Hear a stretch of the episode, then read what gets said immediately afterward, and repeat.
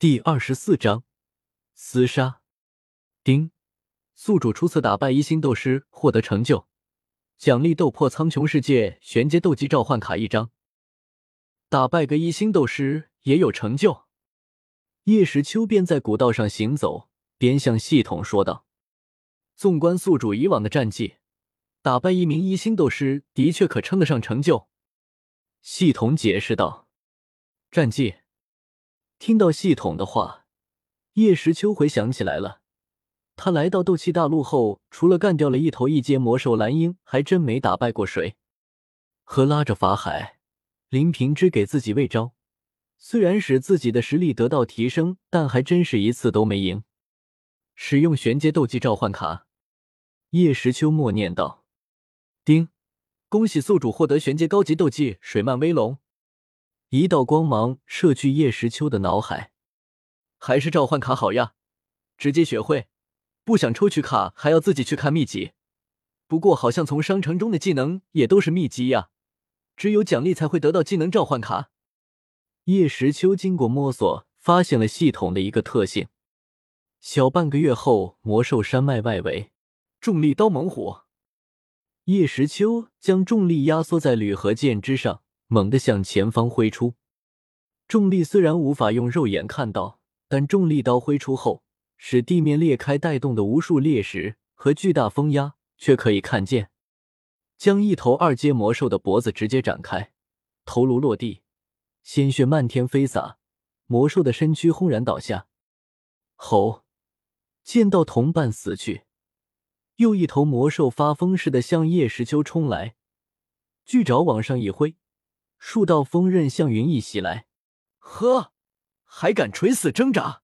看看谁的风厉害！风遁大突破！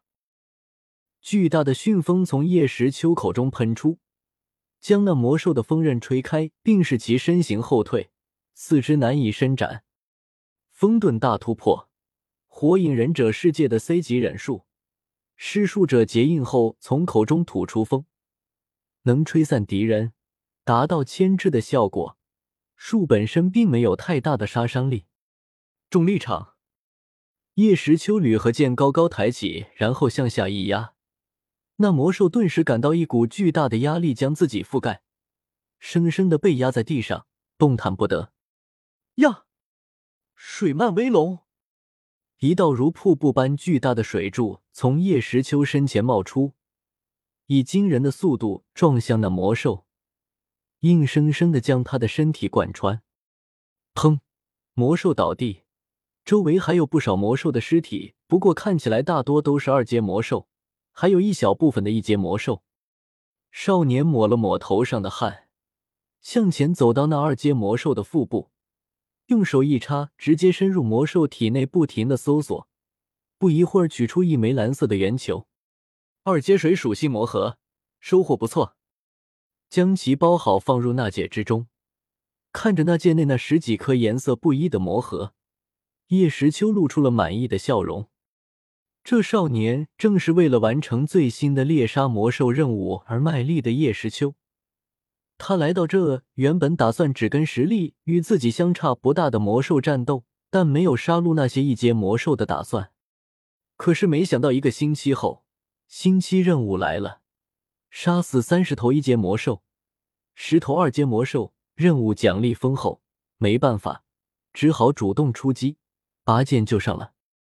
一路的头几天，先是不停的击杀那些没有威胁的一阶魔兽，可谁知道后来那群畜生居然聚在一起，他要猎杀一头，其余的就一起上。妈的，连二阶魔兽也是这样，太不要脸了。他本想不吃这个亏，和他们打群战。但转念一想，却是个磨合自己斗技和重力果实能力的好机会。自己现在会的技能不少，但缺少战斗。在青山镇那几天，也只是和法海林平之比划了一下，而且他们就算压制了修为，可还是对自己手下留情，没有尽力。这回和魔兽战斗，正好拿他们喂招当磨刀石。又过了七八天，终于找到并解决了三个一阶魔兽群队。总共干掉了四五十个一阶魔兽。正当自己想再去寻找剩余的二阶魔兽时，一群二阶魔兽也许是受到了那些别叶石丘斩杀的一阶魔兽鲜血的吸引，往这儿赶来，这才有了这么一出。丁，猎杀魔兽任务完成，奖励一级锻造术传承，三品丹药归元丹一瓶。啊，好累啊！终于完成了锻造术，是打算让我自己去打造兵器炼制傀儡吗？叶时秋调侃了一下，然后向远方跳去。